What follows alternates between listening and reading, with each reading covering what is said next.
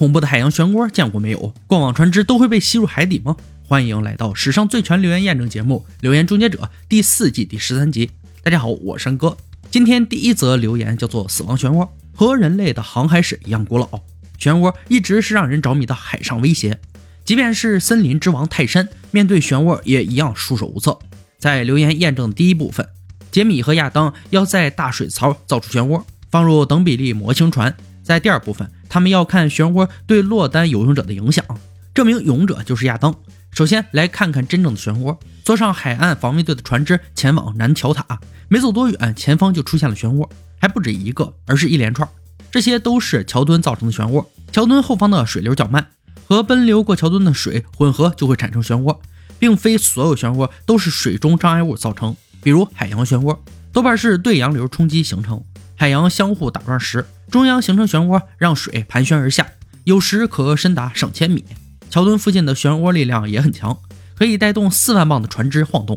回到工作室，亚当想用喷射水流制造漩涡，杰米则有不同的想法，所以哥俩决定分头行动，看谁做出的漩涡比较符合实际。亚当使用小型游泳池泵和底部有洞的水槽，打开泵，水被吸到下面的洞，经过泵后重新循环，结果产生完美持续的漩涡。轮到杰米，他把两片金属桨叶装在无线钻具马达上，每分钟转速三百三，旋转深度超过二十二厘米。小型漩涡做完，再做中型的，这要用到更大的水槽和更大的泵。杰米这边也需要更大的桨叶。亚当的动作很快，很快复制出完美漩涡。再做加大尺寸，这次是五十加仑水槽，泵再次立刻产生漩涡。亚当也有所发现，水槽越大，维持漩涡所需的水量也相对较少。另一边，杰米的桨叶使用更强力的马达，但这次没有形成漂亮的漩涡。很明显，亚当的作品比杰米的好一些。那么，勇者的任务就交给他了。首先要做一些迷你亚当，可以看到这次的体验估计不怎么舒服。终结者希望制造出像样的漩涡，这是全球最大的海潮漩涡，位于加拿大蒂尔岛甲外海，直径超过六十米，最高记录流速为十四节，比他们在桥上看到的漩涡流速快三倍。亚当咨询专家后得到答案。用泵循环打水就是重现海潮漩涡的最佳办法。研究人员找到了容量九千加仑的水槽，足以应对他们的需求。接下来开始做等比例船只模型吧。货柜模型的轮船比例是一比五百，拖网渔船的模型则是一比五十，大小都很合适。只要确定吃水水位正确，排水量正确，就能放入漩涡得到正确的结果。时间有限，哥俩找来帮手，就是阿基米德死光实验的杰斯。趁这个时间，哥俩来到当地潜水用品店，买一些安全装备，并在店里的训练池测试紧急氧气瓶。看到亚当在被漩涡袭击时多久能含住氧气瓶，结果呢还不错。亚当还找到一个漩涡吸船的惊人记录：一九八零年，在路易斯安那州某座湖的钻油平台，意外击穿了一片盐矿，所有湖水都漏到里面，把几十艘船都给吸了下去。这个漩涡直径超过十八米。惊人的是，这场离奇意外无人受伤。容量九千二百加仑的大水槽很快运到，三米宽，五米高，私人定制。杰米先在底部钻孔放置水管，水槽要悬空，以便设管线。这大家伙到时会重约四十五吨，要留空间给管线，也要撑住整个水槽。这个工程用泵有二百匹马力，一分钟能抽取四千五百加仑水量，这力道足以让大水槽里的水形成漩涡了。好不容易装满后，亚当迫不及待地启动了泵。轻松在水槽内形成大漩涡。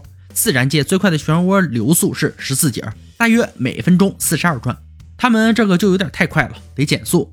亚当拿来一比五十的模型船，漩涡得调节成一分钟一转。换成一比五百的货柜轮的话，转速就得调成每十分钟一转。这哪里还有什么漩涡了？为了不让大费周章的实验被毁掉，亚当提议把实验改成损坏实验，看船何时开始面临沉没的威胁。计算当时的漩涡流速和实际漩涡做比较就好。货柜轮的原尺寸长三百米，行驶时速是三百七十公里。就天然的漩涡规模而言，显然是无法把它吸进去。现在来看，要多快的船才能被吸入？水泵全力发动，很快就出现了超自然威力的漩涡。货柜轮被轻松吸入，不留痕迹。折合成现实速度，大约得有三马赫。漩涡直径起码得接近一公里。接着是二号模型船测试，一比五十的拖网渔船模型。真实尺寸约二十一米长，流速一百三十节都不足以把它吸进漩涡，这比史上最快流速快了四到五倍。启动水泵所出现的漩涡真实直径会是四十五米，流速超过一百节。能轻轻松松将渔船葬身海底。然而真实世界中不可能出现这么规模的漩涡。最后要轮到勇者亚当上场了，看看人类面对这样自然现象会发生什么。穿好潜水衣，带好氧气瓶，抓住吊架，由杰米控制升高或降低，水泵启动。比照史上最快天然漩涡的流速超过十四节，亚当开始感觉到强烈的下拉吸力。不到一分钟，漩涡急转就给他干晕船了。杰米在他抓不住吊架前关闭水泵，若不是抓东西，绝对会被吸进去。天然漩涡对船造不成威胁，但绝对是可以让游泳者送命的。臭弟弟不可避免的又吐了，喜闻乐见。下一则留言和雪有关，有观众在网站上声称有过这种事儿：铲雪车的铲板高举，高速行驶在公路上时。能将另一辆车先飞到路边。实验很简单，找来扫雪车和汽车各一辆，两辆车高速迎面交错，看汽车是否会掀翻。这应该是制作小组经手的最麻烦的一个留言。他们得先弄清掀翻汽车需要多大力量，可以用磅秤测量力量，然后挑几个点把汽车当做静态负载拉动。托瑞找遍旧车厂买来实验品，重心高，轴距短，面积大又平，重量非常轻。为了知道弄翻这辆车需要多大力量。托瑞用绳子套住车，绑在拉力计上，然后接上一辆卡车，拉翻测试到极限力量是四百五十公斤。凯利测量汽车单侧表面积，算出这辆车掀翻所需压力，每立方英寸零点二一磅压力。现在就差扫雪车了。托瑞听说可以免费弄到一辆，在加州和内华达州交界的内华达山高处。这辆故障的扫雪车已经埋在雪中多年，里面甚至已经被老鼠做窝了。扫雪车标识最高时速只有七十公里，这和留言所描述的可不一样。他们得设法让这块烂铁跑出一百一十公里时速。轮轴机有很多，必须得清理干净才能跑，还要知道它能产生多大空气压力。凯利做了个压力计，基本上就是装满染色水的管子，当成空气从管子一端施压，水位就会沿着刻度上升，显示每立方英寸有几磅空气压力。另外，以风速表测量风速。由于扫雪车还不能动。他们将压力计固定在杰米的车上做测试。大货车时速一百公里时，指数才半英寸，必须达到每立方英寸零点二一磅压力，才能让迎面而来的车掀翻。托瑞遇到过这种事儿：当你在双线公路行驶，一辆连接车擦身而过，迎面而来的气压好像会把车子甩到路边，但只是好像而已。看来这扫雪车有点悬啊！制作小组切断扫雪车的传动轴，让它的车轮不被生锈的齿轮箱卡死。终于让扫雪车动了起来，不过还是有个轮子不动，一直被拖着走。果断把它给拿掉，结果使得整根车轴向下掉，悬吊系统完全失衡。没办法，毕竟是免费的东西，修吧。花了将近两天和几加仑的润滑油，制作小组终于搞定了锈死的车轮。接下来还要搞定刹车，毕竟不能总是依靠撞车来让车停下，总有一个办法能知道滑雪车的刹车是否管用，就是拖着扫雪车找人踩刹车。这个幸运者就是格兰。通常这种事儿都应该是老兄上场，不过今天他没来，说是感冒了。尽管格兰戴上安全帽和安全带，托瑞心里还是有些忐忑。所以这次测试，他们选定安稳的三十公里时速。时速到达时，扫雪车上的格兰猛踩刹车，没有反应，急忙拉下紧急刹车，但扫雪车还是没停，反而挣脱拖拽链向一旁驶去了。好在速度不快，没多久就停下了。刹车必须发挥作用，该寻找扫雪车专家前来协助了。二人花费了四十五分钟才勉强搞定一半车轮的刹车，这效率已经相当惊人了。能用就行，另一半就那样吧。接下来准备进行测试，因为这次不会有人在车上，所以格兰设计了遥控刹车装置，装在扫雪车和目标汽车上，拨动开关线性传动器就会压下踏板。这对终结者来说小菜一碟。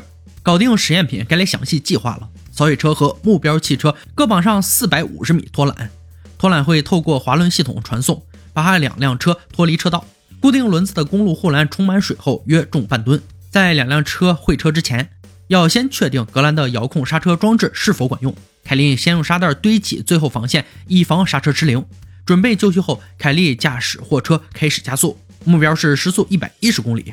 但拖车无法让扫雪车达到这个速度，只达到时速六十公里时，格兰就不得不刹车了。结果根本没用。扫雪车碾过沙包，撞上路障后停下。总出问题的后轮又锁死，被拖着跑。转向架被扯下来，得重新焊接。护栏毁了两个，现场一片狼藉。通常这应该是做完测试的场景，没想到今天提前了。他们在扫雪车上焊接钢架，加装甲板，希望加大表面积，积聚足够气压，掀翻汽车。格兰则跑去修理刹车，他焊接了新支架，压紧踏板，一切完成。怪兽甲板扫车又准备出动了。现在就来看看这头怪兽到底能不能掀翻对向汽车。两辆车面朝彼此被拖动前行，扫雪车很快达到了前所未有的一百公里时速，与相同速度的小汽车擦身而过。两辆车的间距只有一米左右。好消息是，两辆车的刹车系统又失灵了，都是撞翻路障后才停下。格兰这遥控刹车是做的明明白白的。然而询问后并不是这样，这小子压根就没有启动开关。什么？你问为什么是好消息？老观众应该都知道，破坏爆炸才是终结者的初衷。出现这么刺激的场面，肯定是好消息啊！那么留言破解，为了确保扫雪车的诅咒永久破除，终结者们展开甜美的复仇，将扫雪车彻底摔成废品。本期的留言终结者用亲身实验证明了，天然形成的海洋漩涡无法对船只造成威胁，但可以轻松让游泳的人类送命。滑雪车急速行驶，无法用铲雪板产生的压力掀翻对向汽车。今天的留言挑战到这里就落下帷幕了。小伙伴们如果有听过有趣且可信的留言，欢迎在评论区留言讨论。欢迎大家关注王哥，我们下期再见。